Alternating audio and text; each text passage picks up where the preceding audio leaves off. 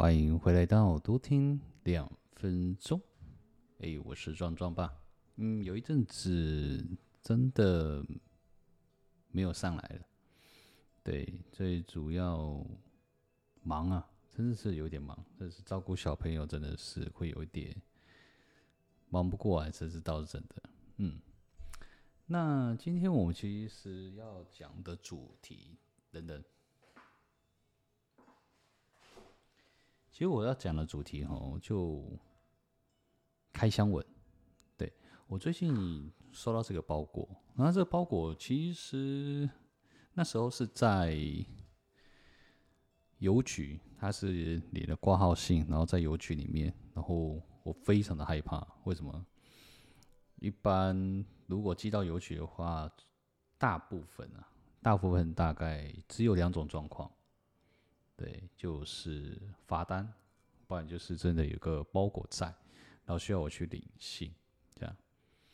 那我比较担心的是后那前面的，就是可能会收到罚单，因为本人的驾驶习惯其实也也没有多好啦，说实在的。对，好了，那我们就话不啰嗦，就是牛皮纸袋，其实那时候我去买。我去买的时候，他就送了一本这个。对，他这个哦，我先不用，嗯，大概这一个是一个日记本这样子。他的日记本基本上，我可以觉得可以是拿来做，呃，做记事。哦，当然记事本当然来做记事，这是没什么问题。这它里面有一个比较特殊的部分，很类似叫黄历啊，就是比较好日子都会记载在上面，可能有很多东西都基本上都有。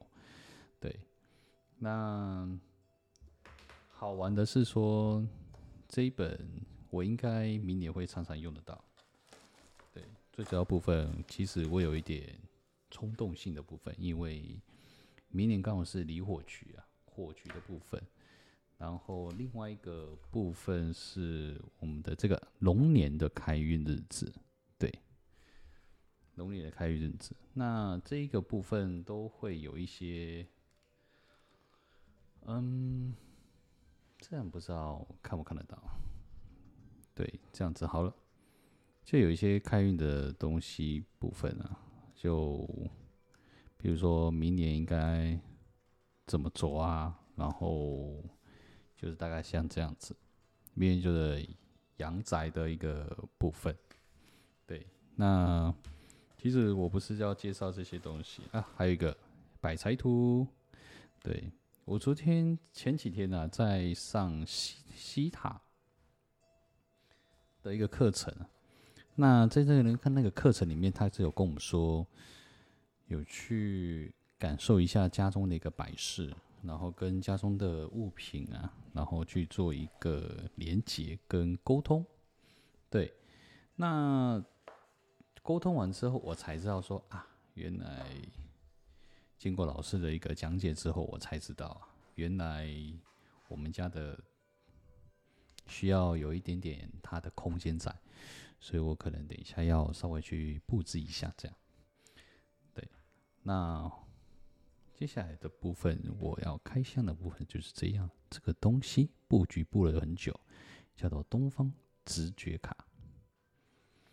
对，那这个是什么东西？其实我也很好奇，你知道吗？当时他们在推广这个课程的时候，我就觉得，哎，这课程的意义在哪里？然后，这为什么要推广这个东西？对，那我非常的好奇。然后，当然我有去问过。比较资深的资深的老师，跟我说这个东西我有要上课的必要吗？或者是有需要上课吗？这样子，他说非常的需要。对，他算是，我也觉得啊，他很类似像一开始我拿这种卡的时候，比较像是卡牌，你知道吗？对，嗯，这卡牌。就是很类似塔罗牌的一个概念，但就好奇啊，因为它做的质感非常的好，对啊，像壮壮爸很喜欢，最近都买一些有的没的这样，对然后去上一些课程，比较趋近于心灵课程之类的，身心灵的课程。最主要部分就是我在声音上面就是精进在精进这个概念，对。然后这是一个东方直觉卡的一个，哦，一个小太阳，很类似在一个宇宙当中一个小太阳的一个概念，对。它这个就是一个底部了，就算是一个底部，没有了。对它里面还是一个包装的。那在其实，在一个可能是塔罗，但如果说你不以塔罗的方向去想的话啦，我自己其实就是告诉自己，不要不要就是陷入一个迷失，或者是一个先入为主的一个观念，对，不然挺磨菜啊，对，就是很可惜啊。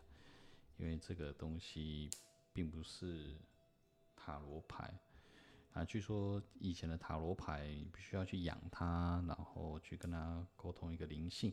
其实跟后来我去上完有一个上完课程，我老婆在上课的时候，其实我在旁边听。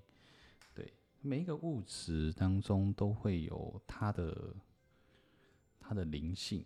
嗯不管是植物啊、矿物啊，或者是我们触不到的每一项东西，都会有一个，都会有一个灵性在。那通常你跟一个灵性如果越越熟的话，它会比较趋近于自己的一个状态，对。然后这是它的背面的部分，对，就还蛮不错的。然后这个是它的正面，对，就蛮蛮精彩的耶。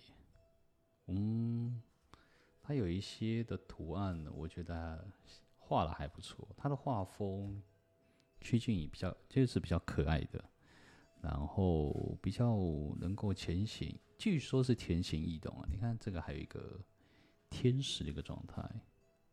对啊，这种东西在外面，我说实在是有点难买了。对，因为卡牌这种东西要设计很简单，那当然你还有操作手册。但如果你再配合一些东西的话，会更有效果。比如说西塔的部分，就是我们所说的明年即将要走离离火运了。